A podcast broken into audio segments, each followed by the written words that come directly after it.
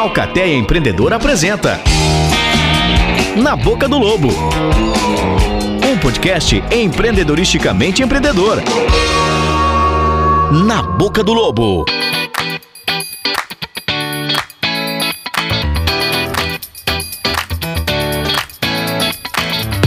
Olá para você que chegou até aqui no nosso podcast. Nós somos a Alcateia Empreendedora e esse é o Na Boca do Lobo. Sim,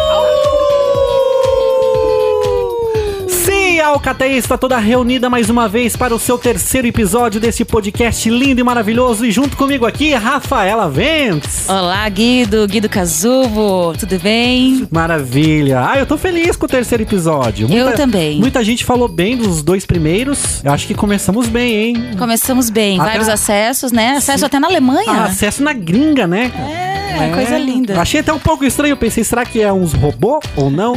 Sendo robôs ou não, a gente tá muito feliz de qualquer forma. Junto com a gente aqui hoje na nossa roda de entrevista, temos aqui. Na nossa roda de lobos. Da nossa roda de lobos, né?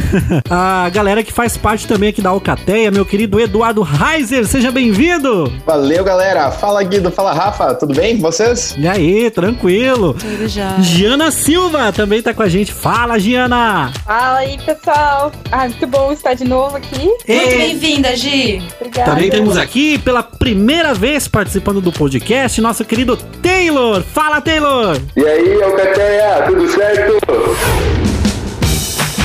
E é isso aí, Guido. Já quero começar agradecendo aos nossos apoiadores que fazem parte, acreditam no, movimento jovem de empreendedores. Eu quero começar aqui, então. Daniela Tombini, Digimax, Framiport, Corum, Seleme Materiais de Construção, Cicobi, Sincave, Sul Brasil, Terfens, Transrodace e Unicesumar. O nosso muito obrigada, a nossa uivada a esses apoiadores, né, que acreditam no nosso trabalho. Valeu, gente. Obrigado mesmo pela força. E assim a gente vai unindo talentos e também unindo as nossas competências para trazer esse projeto para todo mundo aí que tá pensando em abrir o seu negócio, tá querendo empreender, tá pensando assim, será que agora, neste momento de pandemia, é um bom momento para eu empreender? Por isso temos aqui alguém com uma carreira extensa para trazer as suas experiências, para compartilhar tudo que aconteceu com ele até hoje. Convidado de altíssimo garbo e elegância, apresentamos Everton Seleme. Aê! Everton!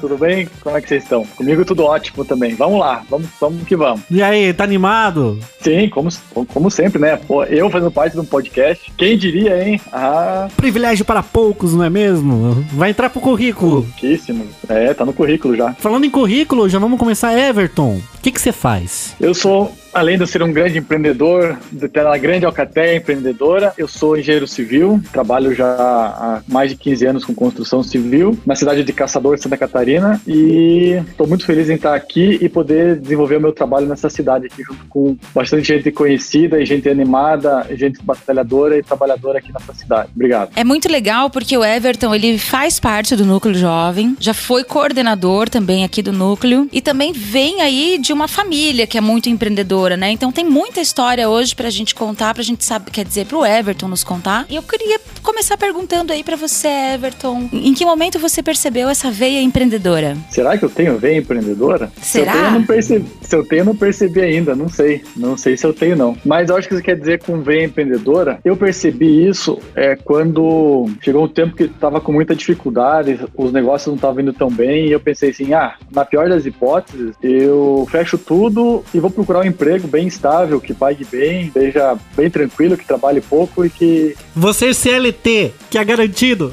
Mas daí eu pensei, sabe que não? Eu acho que não é minha veia, não. Eu não, não vou conseguir fazer isso, porque eu vou querer estar sempre enchendo o saco do meu chefe, sempre querendo dar uma de líder, e não sei se eu vou, se vai ser o meu canal fazer isso. Eu não consigo ficar muito tempo eh, na rotina fazendo a mesma coisa, eu sempre quero estar fazendo coisas diferentes, começando um projeto novo, e tem a ver isso com a minha profissão, né? Eu sou engenheiro, trabalho com obras. Com projeto. Cada projeto, cada construção, cada obra nova é um empreendimento novo. Até já se chama empreendimento, né? Empreendimento imobiliário, mas é um empreendimento, tem a ver com empreendedorismo. Então, cada projeto é tudo novo, um local novo, uma condição nova, num terreno novo. Então, cada projeto, cada obra é um empreendimento novo, é um empreendedorismo novo. Então, apesar de as rotinas, os processos serem contínuos, serem constantes, mas a, o contexto, o entorno do projeto é totalmente novo. E é isso que é legal, porque a gente não consegue fazer a mesma coisa por muito tempo. Cada seis meses, dois, três, quatro, cinco anos, muda tudo e começa tudo de novo. Então, eu não queria me ver sem fazer parte desse empreendimento, dessa veia ah, legal, Cada projeto tem uma história, né? Com certeza. Muito bom, Everton. E me conta uma coisa, é, a engenharia já veio de cara? Foi a tua primeira profissão? Ou como foi a tua trajetória? Conta pra gente o começo de tudo. Na verdade, eu acho que a engenharia acabou sendo uma influência dos meus pais, da minha família.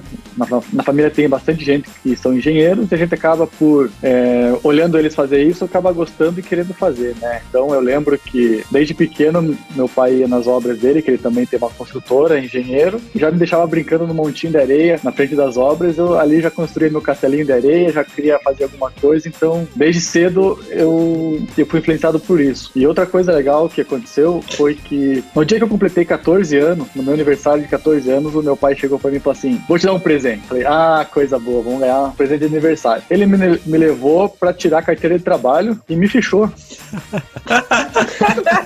Presentão, hein?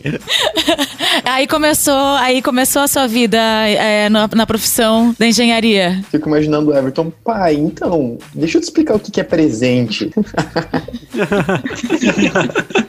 Eu não estava esperando nem um pouco isso, mas foi legal porque eu fui trabalhar no escritório dele, então fui aprender o que era fazer um desenho.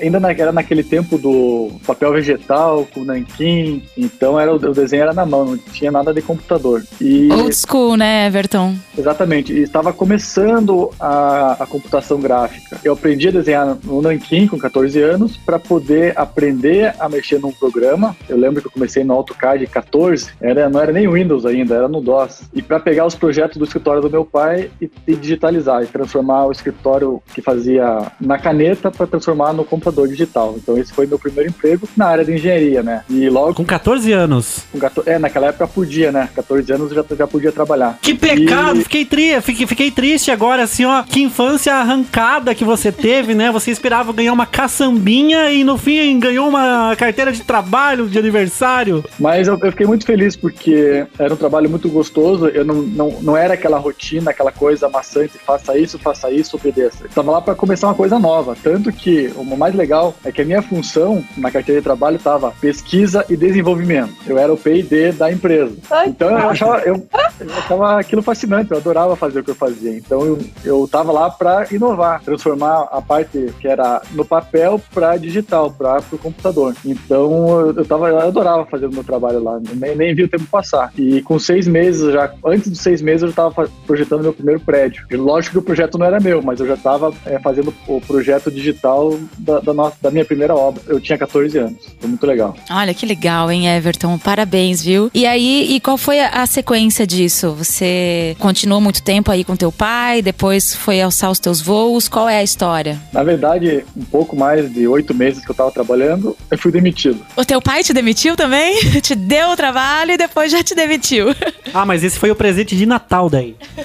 Na verdade, eu não fui demitido dessa maneira. É porque Caçador não tinha faculdade de engenharia. E eu queria, já que eu estava trabalhando na área, eu queria seguir a faculdade, eu queria fazer engenharia. Rolou uma paixão ali pela, pela profissão. Ah, com certeza, sem dúvida. Em Caçador não tinha faculdade, tinha que estudar fora. Então, para não chegar junto, é, para não chegar a sair de Caçador para uma cidade grande que tinha faculdade, de cara na faculdade, eu fui fazer o ensino médio em Curitiba. Então, eu saí da empresa dele para poder morar fora e fazer o ensino médio, né? Para depois cursar a faculdade e fiz a faculdade de engenharia e assim que eu me formei, acabei voltando e não fui trabalhar com meu pai, na verdade, aí eu já montei a minha própria empresa. Mas e na faculdade não rolou nenhuma ideia de empreendedorismo? Não, não se aventurou, fez certinho? Não, até, até, até rolava assim, eu fiz, eu fazia estágio também na área de engenharia, numa uma grande empresa de, de construção e sempre com os colegas a gente sempre falava assim, ah, vamos montar uma empresa disso, vamos começar a fazer isso assim, mas o curso era muito puxado, então não, não, a gente não tinha muito tempo de fazer quase fazer nada a não ser estudar. Então a gente estudava, estudava, estudava. Eu falava assim, não, quando, quando me formar, vamos começar. Quando a gente se formar, a gente vai, vai começar. E eu acho que até isso não foi muito bom para mim, não. Porque eu deveria ter começado a trabalhar desde o começo na área, ou empreender, ou fazer alguma coisa. Mas como era uma faculdade muito puxada, muito técnica, muito conceitual e teórica, a gente não teve muito essa prática. E enquanto você estava lá em Curitiba estudando, você tinha planos de sair de lá e ir para outro lugar ou você pensava, não, vou voltar para Caçador? Eu não tinha muita ideia que eu queria fazer não em local, né? Para mim, ficar lá ou ir para outra cidade, ou vir para Caçador, eu nunca, nunca me importei com isso. Tanto que eu já morei fora Caçador e Curitiba, eu já morei em algumas outras cidades eh, através de, da empresa fazendo obras e construindo. Então eu nunca me fixei assim, não, eu, eu tô nessa cidade e não quero sair daqui. Então, aonde o trabalho me levar, eu vou. Muito legal, Everton. Tem uma coisa que eu queria perguntar, é uma pergunta que não quer calar. Você descobriu a profissão, vivenciando ela, né, com a tua família. Agora é uma opinião super pessoal. É importante, agora para quem tá querendo escolher uma profissão, né? É importante a gente gostar do que faz ou a gente tem que pensar no dinheiro? Ah, claro que tem que pensar no dinheiro, né? Na brincadeira. A gente tem que gostar do que faz. A gente tem que gostar do, do que faz porque senão não tem graça, é, é muito chato. E assim, é, uma vez eu tava lendo um um texto, e agora não lembro o autor, mas era um, um artigo. O nome do artigo era gostar do que se faz. Então a gente fica experimentando, ah, vamos, vamos fazer o que a gente gosta, a gente tem que fazer a faculdade que gosta, tem que achar o, o, emprego que gosta, fazer o trabalho que gosta. Mas se eu fizesse o que eu realmente gosto, sei lá, eu ia ser jogador de futebol, eu ia ser surfista, eu ia ser astro de rock, é, popstar, eu não, eu não ia ser engenheiro, porque o que, a, o que a gente gosta é, é o que todo, todo jovem gosta, né? É aquela coisa, su sucesso fácil e contínuo e, e, e, e para sempre. Mas se a gente fizer o que a gente está fazendo, mesmo que seja o que eu passei, que é uma faculdade bem difícil, uma profissão muito difícil, com muita responsabilidade, é, com muito risco, quando a gente aprende a fazer, quando a gente faz bem feito, quando a gente sabe o que a gente faz, a gente acaba gostando. Então aquilo vira uma paixão. Então não é que, ah, faz o que gosta. Não, faça o que você está fazendo bem feito, que você vai acabar gostando. Então eu tenho muita coisa que eu, eu odiava fazer. E de tanto treinar, treinamento, aprimoramento, aprendizagem, aprendi a gostar. E hoje eu amo. Hoje eu não consigo me ver fazendo coisa diferente. Hoje você não se vê um jogador de futebol? Cara, hoje eu, eu odeio jogar futebol. Porque eu sou muito ruim, eu nunca treinei. eu nunca treinei. Eu comecei a jogar futebol tarde, nunca fiz o treinamento, nunca fiz aquela escolinha que todo mundo faz, que os jogadores começam, então eu sou, eu sou ruim, eu sou um péssimo jogador, por isso que eu não gosto. A gente até já conversou em algumas, alguma reunião do Alcaté a respeito disso, sobre gostar do que faz, né? É importante que a gente não romantize isso, né? O trabalho da gente, nem sempre ele vai ser maravilhoso. Então, mesmo quando a gente gosta, a gente ama o que a gente faz, vão ter os dias difíceis, vai ter perrengue, vai ter algum elemento que pode não ser tão legal, né? É, mas uma coisa bem interessante do que o Everton falou é, é isso, que quando a gente aprende a fazer bem alguma coisa, é, aquilo lá se torna gratificante, né? Então é um reforço muito legal você ver que você está fazendo um bom trabalho, né? A, a forma como isso é gratificante também faz com que você passe a gostar mais daquilo, né? Pelas recompensas, né? Não só pelo que você está fazendo, enfim. Exato. Resultados, resultados. Resultados, retornos, né? É, é, claro que agora vou aproveitar, né, a pessoa que trabalha com a análise comportamental. Vou já colocar aqui, é importante que a gente entenda quais são as nossas habilidades. Isso é importante, né? Perceber quais são as nossas habilidades para daí colocar elas, é, empreender elas em uma profissão. E aí é exato que quando nós temos um retorno gratificante, temos resultados, isso tudo vai fazendo com que a gente se apaixone cada cada vez mais. Então, essa descoberta do Everton, essa trajetória, né? Descobrir dentro da família uma profissão, é, se apaixonar por ela, né? Dentro da família. E aí depois se aventurar e, e, descobrir que com as tuas habilidades e tudo mais, a gente consegue transformar, né? Transformar o Everton transforma espaços. E é com as dificuldades a gente chega em uma encruzilhada, né? Ou você aprende a lidar com essas dificuldades para você dominar elas totalmente e aí conseguir aprender a a gostar daquilo que você está fazendo, ou você desiste. E aí, Everton, você já pensou em desistir alguma vez? Olha, boa pergunta. Tem que ver que é desistir do quê? Eu acho que desistir do que eu faço, desistir do, do meu trabalho, nunca. Jamais. Não é impossível querer desistir. Mesmo porque. Mas nem lá na faculdade, eu estava lá na aula de cálculo e tinha umas contas lá que. Ah, era muito difícil. Você não ficava meio apavorado? Meu Deus, eu vou fazer um prédio que vai cair! Então eu vou, vou contar mais uma historinha da minha vida aqui. É, sabe que a faculdade de engenharia, como todas as ge- as engenharias, o, o Eduardo sabe do que estou falando, aula de cálculo é a coisa mais difícil do mundo. Só, é a segunda coisa mais difícil do mundo. Só perde para aula, aula de geometria analítica. Talvez física e química A, química B, essas coisas assim que só alguém da área que já passou por isso sabe o que é. E nesse momento eu pensei em desistir sim da faculdade, porque eu queria projetar prédios, eu queria projetar coisas legais. E só tinha equação matemática na faculdade. Não era uma coisa abstrata, uma coisa que não levava nada. E os, as pessoas que eu conversava, outros engenheiros, colegas diziam: calma, que isso vai levar a algum lugar. Não, não desista, porque só serve para você desenvolver o raciocínio. E eu não sabia do que, que se tratava isso. Tanto que quando eu terminei o primeiro ano da faculdade de, de engenharia, eu prestei vestibular novamente para outra área. Eu fiz vestibular para direito, porque eu queria desistir da engenharia. Achava que não ia dar conta. E quando eu tava no segundo ano, não, quando eu tava no segundo ano, eu prestei vestibular para direito.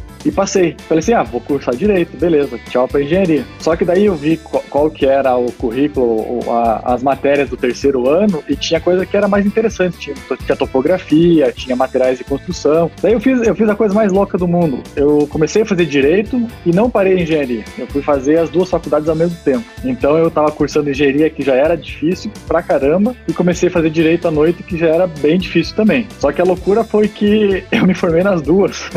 Ah, olha, Olha só. só! Eu não Também sabia. palavra com advogado. Bota loucura nisso, hein? Eu sou, eu sou engenheiro e sou bacharel em direito também. Lógico que, que era impossível fazer ao mesmo tempo as duas, porque tinha estágio, tinha que trabalhar, tinha, tinha algumas dificuldades. Então eu levei cinco anos no tempo normal para fazer engenharia civil e levei dez anos para me formar em direito. Me formei aqui em Caçador depois de ter voltado aqui na UNC. Eu me formei na última turma da UNC antes de ser UNIARP. Depois de dez anos é, estudando direito, hoje eu sou bacharel em direito também, mas não, não sigo na área e não tenho essa profissão. Mas é uma coisa que eu me apaixonei também, sabe? No terceiro ano de, de engenharia, a faculdade ficou muito boa e direito eh, também era muito boa. Então eu falei assim, vou levando as duas para ver qual que eu decido. E fiquei com as duas até o fim. E não descarta nada, né, Everton? No final das contas, você não descarta nada, né? Porque você vai utilizar questões que, que aprende dentro do direito pra tua vida, né? Ah, não, com certeza. Olha só, é, na minha empresa, a gente lida com questões trabalhistas, questões previdenciárias, questões tributárias. Hoje, por exemplo, eu, tava, eu mesmo estava fazendo o contrato de uma obra nova que eu contratei. Então, eu mesmo redigi o contrato, eu mesmo que faço tudo isso aí, conhecimento que eu, que eu tenho, né? Então, não é jogado fora. É uma coisa que só, só somou no meu, na minha formação. E fico muito, muito orgulhoso, muito grato por poder ter tido essa oportunidade de fazer duas faculdades. Mas tudo isso só, só chegou porque teve um momento que eu pensei em desistir. Eu não desisti. Além de desistir, eu, eu, du- eu dupliquei a meta, né? Esse foi o teu momento na boca do lobo, né, Everton? Pensou em desistir ali, vou buscar uma outra alternativa e no fim das contas ficou com as duas, né? Abocanhou as duas. Abocanhou o lobo? Abocanhou o lobo! Everton, é, dentro da tua história, a gente se conheceu dentro do núcleo, né? E eu gostaria muito de saber o quanto fazer parte do núcleo, é, essa, essa oportunidade de ter sido coordenador e de continuar aí dentro do associativismo, o que, como isso agrega na tua carreira, como isso agregou, né, dentro da tua trajetória empreendedora. Sim, legal. É, essa pergunta é muito legal de responder porque eu vou começar, vou contar como é que eu conheci vocês e como é que eu entrei aqui no, na Alcateia. Eu tinha alguns amigos que frequentavam, eu não sabia o que, que eles faziam, e eles promoviam várias palestras e promoviam coisas e faziam umas coisas e eu falei, pô, legal isso, interessante. E comecei a me aproximar e ver como é que era o trabalho, até que eu pedi para participar de uma reunião. Ah, deixa eu ver o que vocês tá- fazem aí. E também me apaixonei, porque eu me identifiquei muito com o trabalho de vocês, o trabalho que a gente faz, porque é um trabalho voluntário. O propósito é, é desenvolver empreendedorismo. A gente trabalha com formação, é, conexão com pessoas, com a prática do empreendedorismo, é, é, todas essas questões que têm a ver com a, com a minha profissão e com qualquer, qualquer outra profissão de, de empreendedorismo. Então eu me identifiquei muito e comecei a fazer parte. E ne- nesse ponto, me abriu uma outra porta que eu vi que não era só aqui em Caçador que eles faziam esse trabalho legal. No estado inteiro, no Brasil inteiro, no mundo inteiro, tem jovens empreendedores que se encontram, que se reúnem, que trocam ideias, que, que trocam experiências, que fazem trabalhos bem legais para desenvolver essa, essa veia, para desenvolver esse lado empreendedor. Então, para mim foi muito bom porque, primeiro, que eu, eu me inspirei, eu, eu, me inspiro em vocês todos os dias. Saber que o que vocês fazem aqui de, de maneira. Igual, igual esse podcast. Cara, eu, eu sou fã de podcast. Eu sempre ouço podcast nas minhas viagens. Eu tô, eu tô viajando, não pega a rádio, tô ouvindo podcast. Agora eu tô gravando meu próprio podcast. Que é isso? É, é, é um sonho. É muito legal isso. E eu, eu, lembro quando eu começava a ouvir o podcast de pessoas famosas, de entrevistados fodões, falava assim, ah, olha esse cara com esse sotaque aí, tá falando desse jeito. Agora eu, eu só quero ver o, o mundo inteiro. O que, que esse caçadorense com esse sotaque aí que a gente não entende o que ele fala, tá falando aí? Mas é isso aí, a minha marca tá no mundo através desse podcast, graças ao Cateia e graças ao trabalho que vocês estão fazendo. Uma coisa inusitada, que tem que se organizar, tem que planejar, tem que trabalhar, tem que fazer tudo. Uma coisa que a gente não tá ganhando nada de remuneração, mas tá deixando a nossa marca no mundo. Então, não, não, tem, não tem palavras para descrever a, a, gratidão, a emoção e a felicidade de estar aqui com vocês, participando desse momento, né? Deixando a nossa marca na história. Daqui, lá em 2150, alguém vai acessar um podcast, vai ser a quadragésima milionésima é, visualização, né? E vai estar lá o Everton falando junto com vocês aqui. Então. Deus te ouça, meu querido. Deus te ouça que em 2150 né, sejamos lembrados. Pessoal, tá aí pra ouvir a nossa oivada, né? Você falou que a Alcateia foi inspiradora para você. Mas falando em inspiração, com certeza você é uma pessoa aí que consome muito tipo de, de conteúdo, né? E que leituras inspiradoras que você poderia indicar para quem estiver ouvindo a gente nesse momento? Ai, ai, ai, tem, tem muita coisa, tem muita coisa. Eu, eu leio. Eu Porque leio... o Everton é sempre o cara que, que cita um livro pra gente assim, ó, oh, uma vez eu li certa coisa e tal, e ele cita pra gente. Então, assim, tem muita coisa aí. Então, agora você me pegou desprevenido, porque eu sempre tô, eu sempre tô indicando que tá na minha mão, que tá fácil, que eu lembrei na hora. Então, uhum. no final da entrevista aqui, eu vou lembrar e vou indicar para vocês alguma co algumas coisas novas, mas eu gosto muito dos, dos clássicos, eu gosto muito de, de coisa mais é, que é atemporal para ler e muita coisa novidade também. Mas eu não sei te indicar nada agora de cabeça, porque eu, tô, eu, tava, eu tava com o meu pensamento em outro lugar, nas outras perguntas que você ia fazer, mas depois eu te respondo, Poxa, Everton, você vai me dizer que você não vai falar do Pai Rico, Pai Pobre? Pois é, já tava aqui esperando. Sabe que eu, eu pensei em falar do Pai Rico, Pai Pobre, mas já falei para vocês num episódio inteiro, né, da nossa Alcateia empreendedora, do Universidade Alcateia, e o Pai Rico, Pai Pobre, para mim, já se tornou uma coisa assim, mais leitura básica. Então, eu queria falar alguma coisa mais sofisticada para vocês. Agora não veio nada, nada na cabeça, porque eu tenho um emaranhado de, de livros para que eu estou terminando de ler. Mas o Pai Rico, Pai Pobre, sem dúvida, é um bom livro que, apesar do título, fala de riqueza, fala de rico, fala de pobre, não tem nada a ver com ser rico, ser pobre. Tem a ver de como você ser empreendedor, como você ter aquela. A mentalidade, né? Exa exatamente. A, a coisa que o empreendedor precisa ter, que é é, visão de longo prazo, planejamento, disciplina. Então, o título é bom, o título vende bem, né? Aprenda a ser rico com os ricos. Não, na verdade, ele vai ensinar a como ter disciplina, como ter foco, como ter visão a longo prazo. E tá aí. A série de livros Pai Rico para Pai Pobre é uma ótima indicação no momento, mas ainda tenho mais. Everton, quero aproveitar e fazer uma pergunta, então. É, que tipo de leitor você é? Você é aquele que começa uma leitura e termina aquele livro, ou você é aquele que começa vários livros e aí ao tempo, em algum determinado tempo termina esses livros? Olha, eu posso dizer que eu sou um leitor assim, daqueles que começa começa e não consegue terminar. Porque, dependendo da leitura, se eu, se eu ler alguma, alguma história, alguma coisinha assim, vai até o fim.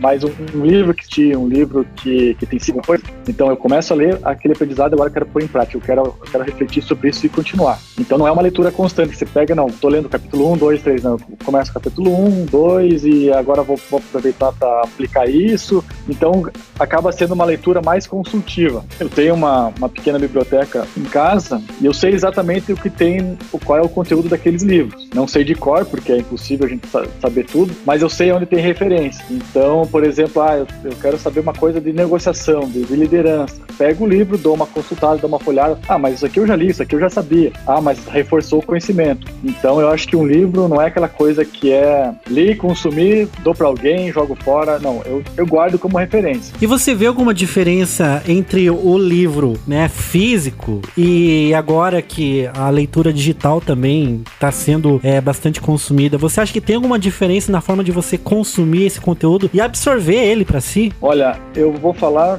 eu não tenho muita experiência com leitura digital, porque eu não tenho nenhum leitor digital e algumas coisas que eu li era num, num, PDF, alguma coisa assim, que eu li no computador, ou, ou enfim, então eu não, eu não posso dizer muita coisa dessa maneira. O que eu posso dizer é que livro técnico, pelo menos da minha área, o livro técnico de papel é muito importante, porque a maneira de você consultar, de você é, manusear, é, sabe onde é que está, sabe a referência, para mim faz muita, faz muita diferença. Então, o livro digital também, mas a, a parte de, de consulta depois acaba ficando um pouquinho complicada no meu caso. Agora, uma coisa que eu adoro é livro para ouvir, é, áudio ler. Então seria né?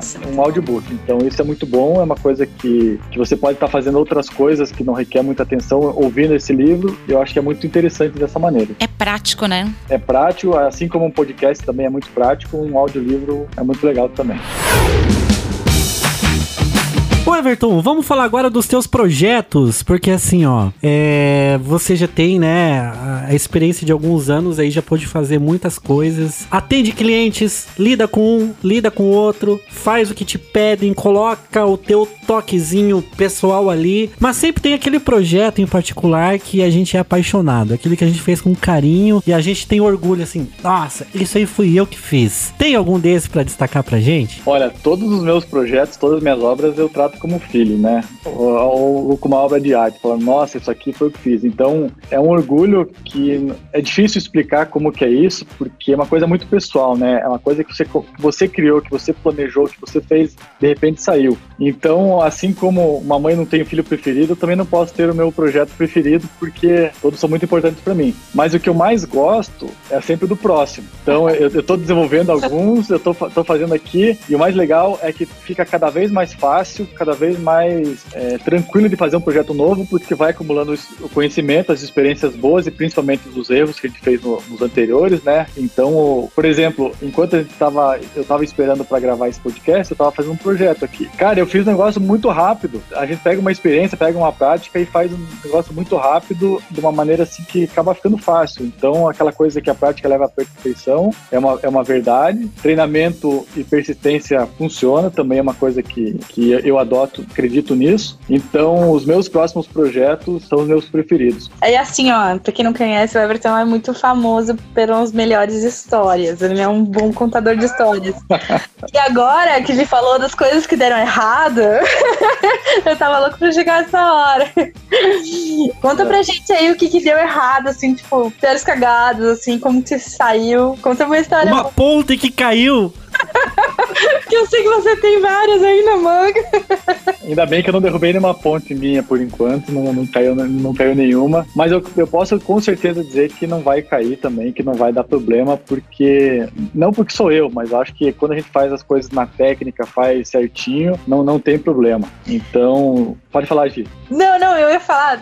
Não, beleza, pode continuar, mas eu não tava falando assim das coisas que deram errado, assim, que estavam no seu controle, né? Às vezes tem coisas no trabalho que dão as, as cagadas e como que você se saiu das coisas que deram errado. Tem alguma história boa que você lembra, assim, que, nossa, tipo, essa ficou pra história, assim, tive que me ah, virar. Alguma saia justa, né? Alguma coisa assim. Não, com certeza, sempre tem. Desde que eu comecei é, a, minha, a minha profissão, já faz um, já faz um bom tempinho, eu já fui para vários setores. Então, eu já fiz todos os tipos de obra, todos os tipos de projeto. É, o mais legal é que eu fui contratado há pouco tempo para fazer uma coisa que eu nunca tinha feito, então é um desafio novo. Estou estudando de novo, estou indo para meus livros da, da faculdade estou indo para minhas referências, começando tudo de novo para aprender, é, para reforçar o conhecimento e começar. Mas já tive bastante coisas é, inusitadas que acontecem, que é, que é normal de uma empresa, é normal do, as coisas acontecem, né? Então, desde que comecei, eu já fui para várias, vários segmentos, já morei em algumas cidades, já fiz coisas que deu certo, coisas que deu errado. Enfim, é, nem sei mais o que, o que contar para vocês de tanta coisa que eu falo, puta merda, você olha pra trás, cara, só deu cagada, só deu merda, porque como é que eu tô aqui ainda? Porque eu já tive que reinventar o meu trabalho, a minha empresa algumas vezes, e eu posso dizer que hoje eu tô num momento bom. Mas o que fazia você se reinventar ali no trabalho, na tua empresa? O tempo passando e, e, e as coisas mudando num todo ou coisas específicas dali mesmo? Não, é, o, o meu setor é muito afetado pela, pela economia, tanto local, mundial e pelo tempo. Então a gente acaba acaba tendo que se, se reinventar nessa maneira. Então tem, tem que ser flexível. Então, cada vez que aparece ah, um plano econômico novo ou uma crise mundial nova, a gente acaba sendo afetado. Então tem que mudar totalmente isso. Então, por exemplo, eu estava, a, a minha empresa, quando eu comecei, eu estava focado em, em um tipo de obra, que eram construções industriais, comerciais, uma pegada mais linha de produção mesmo. Eu transformei a minha construtora praticamente numa indústria, indústria da construção. Então eu tinha uma linha, linha de montagem para estrutura, para acabamentos. Então eu tinha uma estrutura, digamos, fabril da minha empresa, da minha construtora. O problema é que o meu mercado não era nesse ritmo assim, não era um mercado industrial. Você é, tem uma, um certo número de pedidos constante. Construção é assim, acabou a obra, começa a outra, até conseguir o cliente, até conseguir negociação, passa muito tempo. Então eu tinha uma estrutura bem fordista, bem industrial mesmo, focada no, na, naquela, naquela escala e o mercado era, era bem sazonal, era bem constante. Era assim, começava uma obra, terminava outra, até começar a terceira obra tinha um tempo, ou às vezes começava as duas ao mesmo tempo, eu não dava conta. Então eu tive que me reinventar nesse ponto, transformar a minha estrutura, tanto física como de colaboradores, bem flexível para poder atender dessa maneira. Então hoje eu tenho a minha empresa é super enxuta, a meu quadro é super enxuto, eu consigo ser, ser super eficiente, consigo atender prazos que antes eu não conseguia e o meu, o meu perfil de cliente também mudou. Eu acho que tudo isso é uma evolução e hoje eu vejo que tudo deu certo, mas de uma maneira que no, no momento eu achava que não dava certo, mas eu vi que foi só fazendo ajustes e evolução. Então hoje eu estou num ponto que estou muito contente porque o, a minha empresa, a minha maneira de empreender, as minhas obras são bem diferentes que eu fazia no começo, mas são bem mais efetivas, eficientes, rápidas e muito melhores do que antes. E fica aí um bom conselho, né? Na hora da adversidade, é, ao invés de você mudar totalmente tua estratégia, você pode ajustar algumas coisas também e se adaptar, né? Com certeza, isso é, é muito importante. Na verdade, é, é, vital. Eu acho que se a gente não se reinventar de tempos em tempos, a gente não consegue durar muito tempo. Eu fiz uma, uma retrospectiva um tempo atrás e vi que não só a minha empresa, mas a, a minha empresa e da minha família acabou tendo ciclos que duraram mais ou menos 10 anos. Então, a cada 10 anos, a gente acabou se reinventando ou abrindo um negócio novo, ou é, pivotando o nosso negócio, ou, ou reduzindo. Então, é, é engraçado, porque 10 anos é muito rápido, 10 anos é muito pouco tempo.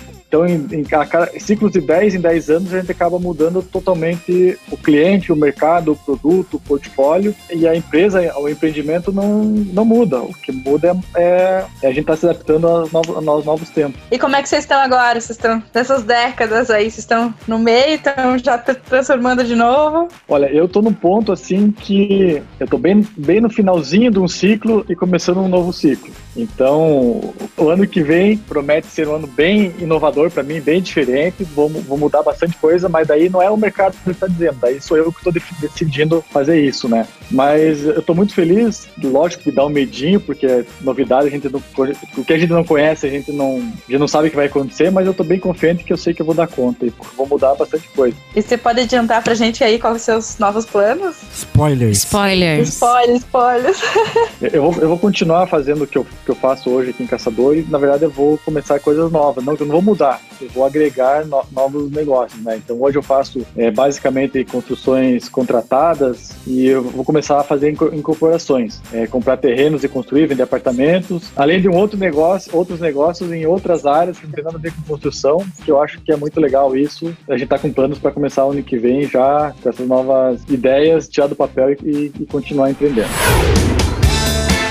Everton, e assim, uh, o empreendedorismo, você falando que mudou várias, várias vezes de ramo e, e coisa. O empreendedorismo, ele tem que ser voltado uma parte da administração dos negócios. Né? Você tem que saber o trabalho, certo? Você tem que trabalhar é, corretamente, sabe? E ter o, o, gosto pelo trabalho, mas muito parte da administração também para evoluir o seu negócio. Qual seria uma dica assim, que você daria para o empreendedor novo, uma dica administrativa em relação ao mercado, em relação à própria área da atuação? Você teria alguma para passar? Tenho, tenho sim. Eu acho que uma das coisas mais fundamentais que tem para o empresário, para o empreendedor, para qualquer pessoa que trabalha com alguma coisa que, que tem a ver com empresa, com negócios, você tem que ter muito controle. É controle e método. Você tem que saber o que está acontecendo. Você não, você não pode fazer nada, ah, eu acho que vai dar certo. Você tem que ter muito é, muita ciência, muita visão da realidade dos teus números, do, dos teus coeficientes de, de, produção, teus índices de produtividade, do que está acontecendo, o que está pagando, do teu fluxo de caixa. Então isso é muito importante, você ter os números na mão. Não adianta você fazer, ah, não, eu acho que está indo bem, mas não, não sei quanto, mas está indo bem. Então se você não medir isso, não ter um, um sistema de dizer, não, eu estou ganhando um, estou pagando 0,5, estou ganhando 3, estou pagando 2, sabe? Essa, essa, esses números têm que estar muito, muito claros muito definidos. E para o empreendedor que está começando, é muito difícil saber, ah, não, eu vou faturar tanto na minha empresa nova. É, é, muito difícil ter esse planejamento, mas é por isso que precisa fazer várias simulações e vários panoramas de mercado, várias perspectivas. E eu estou fazendo isso. É, no, todos os meus negócios que eu começo, é, é um planejamento muito grande para a hora que você pôr a mão na massa para começar o teu negócio mesmo, saber que aquilo lá está sendo de acordo com o que você planejou. Eu até acabo sendo um pouco exagerado nesse controle, principalmente meus gastos pessoais e esse tipo de, de coisa, porque é tudo é planejamento e execução conforme planejado. Então eu vou gastar tanto é, na padaria, então eu só vou gastar aquilo porque eu planejei que eu só ia gastar tanto por mês de padaria, sabe? E isso, a hora que você extrapola para uma empresa, o teu risco diminui bastante. Você sabe o que você vai gastar, você sabe o que você vai ganhar, mantendo aquilo vai dar certo. Então não tem como dar, dar errado se você manter um planejamento bom. Então essa é dica que eu dou para vocês. Façam muito planejamento, façam antecipação das coisas que vão acontecer, tenham tudo controlado, tudo anotado, bastante planilhas, bastante conta para quando chegar e a coisa acontecer, não ter surpresa, saber que foi aquilo que se planejou. É o planejamento e o acompanhamento, né, Everton? Definitivamente o empreendedorismo e achismo, eles não têm nada a ver, né? Exatamente. Não pode ser no chutômetro, né? E também tem muitas ferramentas, aplicativos aí à disposição que podem ajudar aí o, o empreendedor que tá no começo agora a dar esses primeiros passos aí nessa questão da organização, né? Tanto como planilhas ou mesmo como os gastos e enfim, tudo, né? Hoje em dia tá bem fácil porque existem várias ferramentas à disposição aí para quem quiser, né? Olha, mas eu acho que ele tem uma história boa com isso, que é o caderninho, né, Everton? O, como é que é o livro ponto, não? Como é que o seu, seu pai te deu também para controlar os gastos ah, da faculdade? O, o, o, livro caixa, o livro, o livro caixa. caixa, isso. Então, é, é, essa, essa é uma história legal também que, olha só, eu, eu trabalhava com, com ele, né, 14 anos e fui morar sozinho em Curitiba, com 14 anos, eu não tinha nem 15 anos completados, eu fui morar numa cidade nova, sozinho, imagine se largar um moleque sozinho numa cidade grande, né, eles, o que que eles fizeram? Me deram um treinamento básico, primeira coisa que ele fez, me deu um livro caixa, aquele livro de entrada, saída, débito, crédito, ele me ensinou como é que preenchia aquilo e eu tinha que prestar conta para ele, então não era assim mesada, ah, eu dou tanto de mesado, não, eu, eu tinha recebimento, entrava no, no caixa, depois ia para despesa da, do colégio, despesa de, de, supermercado, despesa de água e luz, e eu tinha que prestar conta, eu tinha que é, mandar para ele todo o fechamento do caixa todo mês, e ele fiscalizava. Só que aquilo não era uma coisa assim é, rígida, pra, era, era para me ensinar mesmo a ter controle das coisas. E eu comecei a ver o quanto custava para me sustentar numa cidade nova, para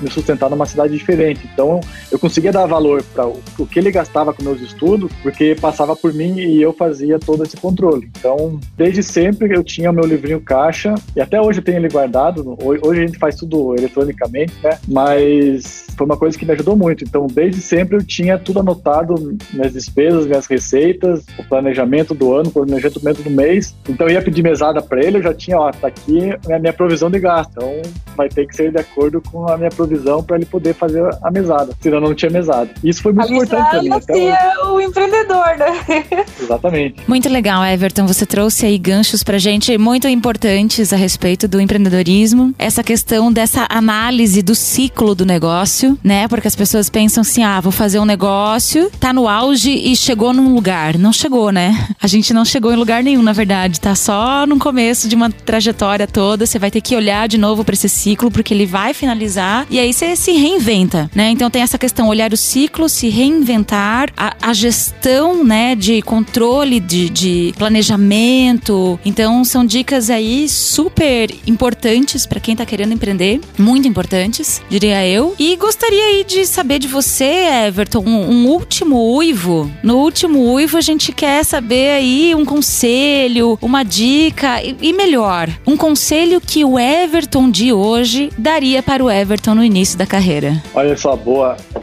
Isso aí é uma coisa que eu, eu não só te respondo agora, mas eu me pergunto é, por que, que eu não fiz isso também. Eu me pergunto todo dia, por que, que eu não. Que, que é só hoje, depois de, de um tempo, que a gente percebe quais são as nossas pontos fortes, as nossas fraquezas, o que a gente podia melhorar. Então, o que eu poderia falar pro Everton lá do comecinho, lá de antigamente, é o seguinte: eu deveria ter muito mais vivência prática do empreendedorismo porque eu tive muita coisa teórica. Eu- fiz faculdade, era teórica, eu lia muito livro, era tudo aquela coisa na teoria. E muita coisa, muitas habilidades que eu deveria ter mais desenvolvidas hoje, eu poderia ter desenvolvido naquela época. Então, é principalmente questão de liderança, negociação, relacionamento interpessoal, sabe? Essas habilidades são pessoais, que isso você não consegue, você não aprende em lugar nenhum, você não aprende em curso Botar a mão na massa mesmo, né? botar a mão na massa, botar a mão na massa. E eu posso dizer uma coisa, que eu tinha uma dificuldade muito grande né, nesse relacionamento interpessoal e que a Alcateia me ajudou muito. Vocês me ajudaram muito. Porque a gente trabalhar em conjunto, trabalhar em equipe, é, num objetivo em comum,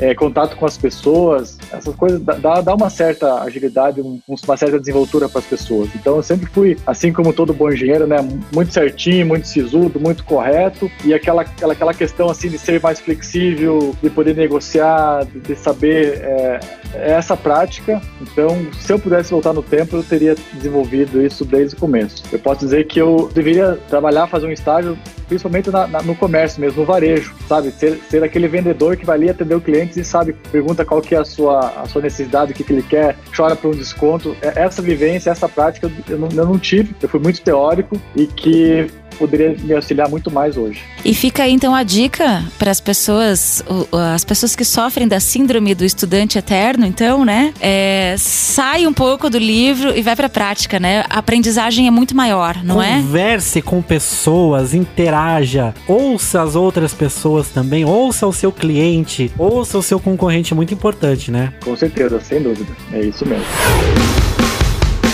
Muito bem, acho que agora chegamos no final do nosso podcast. Como vocês falaram, né? O Everton é um bom contador de histórias. A gente fica ouvindo ele e quer só ficar ouvindo. Às vezes eu esqueço que tava aqui, né, como entrevistador, porque a, a gente quer ficar ouvindo o Everton falar. Muito bom. Muito obrigado pela tua participação. Mais alguma coisa que você queira falar? Bom, eu só, eu só queria dar mais um recadinho aqui. Para quem quiser conhecer mais o meu trabalho, é só procurar nas redes sociais, Everton Seleme, ou arroba engeverton, ou www.seleme, com S e com M de Maria, seleme.eng de engenharia.br. www.seleme.eng.br, meu site vai ver ah, um pouco do meu trabalho, minhas obras, e nas redes sociais eu tô sempre por aí. Agora vou estar mais ativo também, com novidades, tem muita coisa eh, nova que vou começar nos próximos dias. Pela cidade também, vocês vão procurar, vão ver muita placa minha nova, porque esse, esse ano não tá perdido não, esse ano tá começando agora, mas para mim vai ser um ano muito puxado. Vai começar agora vai terminar em três meses, mas vai ser um, espero que seja um ótimo ano para mim e para todos nós também. Muito bem, conversamos aqui então com Everton Selene. Construindo o seu futuro com você. Olha, não é jingle pra dizer que o Everton é candidato político, né, nada disso. É um jingle já bem, bem conhecido na cidade, já faz tempo, né? Oh, é um clássico, é um clássico. Não? É um clássico. Não, eu, acho que é, um bem clássico. clássico mesmo, porque desde que eu cheguei aqui em Caçador eu nunca ouvi esse jingle. Ah, mas que tipo? Esse do O cara não ouve rádio, só ouve podcast, né? Olha, é, eu escuto todo dia. e, toda, e toda vez que toca eu canto junto. Enlouquecidamente. Everton, muito obrigado pela, pela participação, pelas histórias que você contou. Muito inspirador de verdade. E valeu pela parceria que você tem junto com a gente aqui até hoje. Perseverante aqui no núcleo. É isso aí, Ah, Everton, que teve uma trajetória dentro do núcleo, uma trajetória muito bonita, viu, Everton? Eu entrei e em seguida o Everton já foi coordenador. A gente aprende muito juntos, né? Eu acho que isso, assim, é alguma coisa linda, assim, do núcleo. A gente aprende muito juntos e vai dando força um pro outro, né? A história de um vai dando, vai fortalecendo, né? A história de um fortalece a história do outro, a forma de resolver. E Everton, você é uma pessoa muito carismática e que Você é um fofo. Concordo, concordo. Everton é um fofo, assim, gosto muito, conto com Everton, sei que dá pra contar com ele, que o que ele diz que vai fazer, ele pega, bate o martelo e faz mesmo, sabe? Pau na mesa. É isso aí.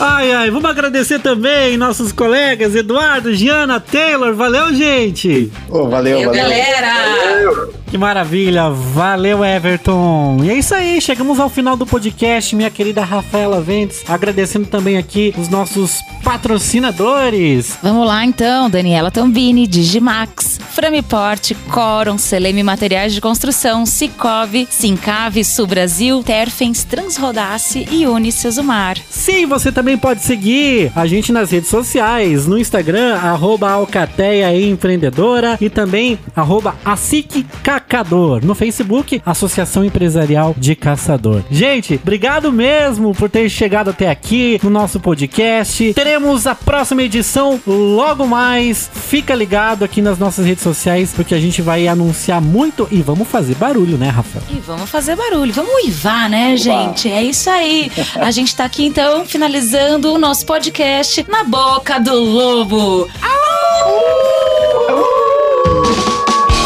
Na Boca do Lobo. Uma produção do Núcleo de Jovens Empreendedores de Caçador Santa Catarina.